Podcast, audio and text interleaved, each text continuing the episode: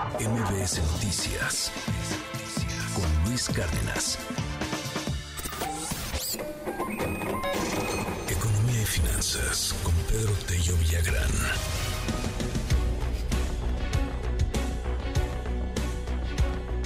Se ha hablado mucho de la necesidad de una reforma fiscal. A nadie le late una reforma fiscal. ¿Qué es una reforma fiscal? A ver, en términos simples, llanos, directos. Cobrarte más impuestos, cobrar más impuestos.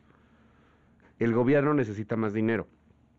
Se, se va a hablar ahorita en las campañas de maravilla y media, pero usted siempre pregúntese lo que digan las candidatas de dónde va a venir la marmaja y eso quién lo paga y de dónde viene la lana.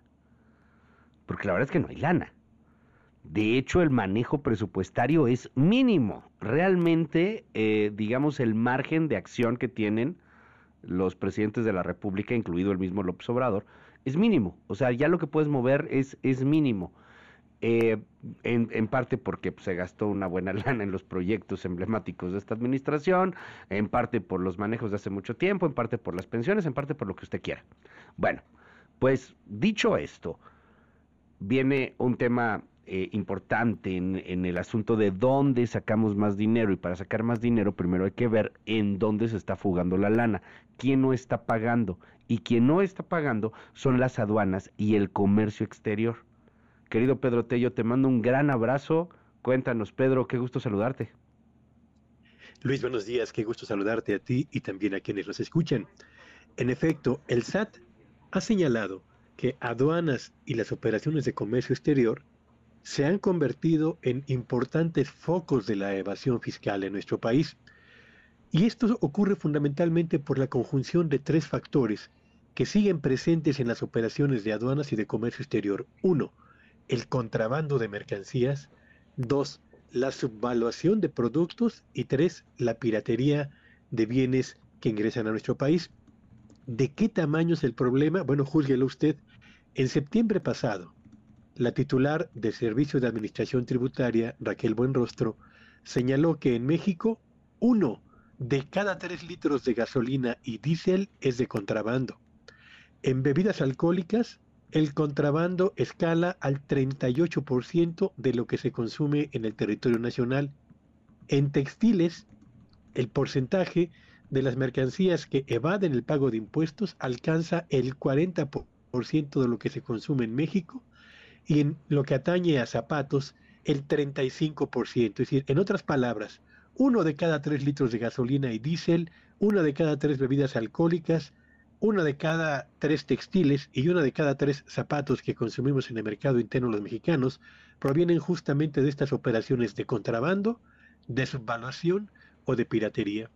Y esto ha provocado que la capacidad para recaudar impuestos, justamente de las operaciones de comercio exterior que han cobrado una importancia muy grande en el México de las últimas 30 años, sean, se vean mermadas eh, precisamente por la existencia de prácticas administrativas obsoletas y por la ausencia de mecanismos de detección oportuna que permitan detener a tiempo este tipo de mercancías que ingresan al mercado nacional.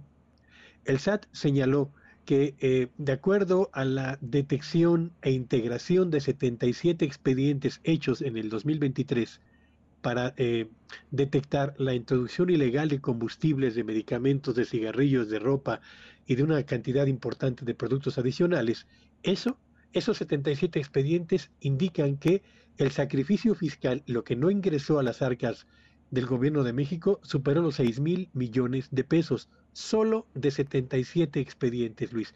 Imagine usted cuántos expedientes tendrían que abrirse para documentar uno de cada tres litros de gasolina y diésel, o de bebidas alcohólicas, o de textiles, o de zapatos, o de medicamentos, o de cigarrillos. Así que México tiene un problema muy serio, y lo señalabas tú hace, unos minutos cuando hablabas del estudio de Citibanamex, cuando señalaba que este gobierno tiene un problema serio porque en este último año de su gestión va a cerrar con un déficit en las finanzas públicas que es el más elevado en más de 30 años.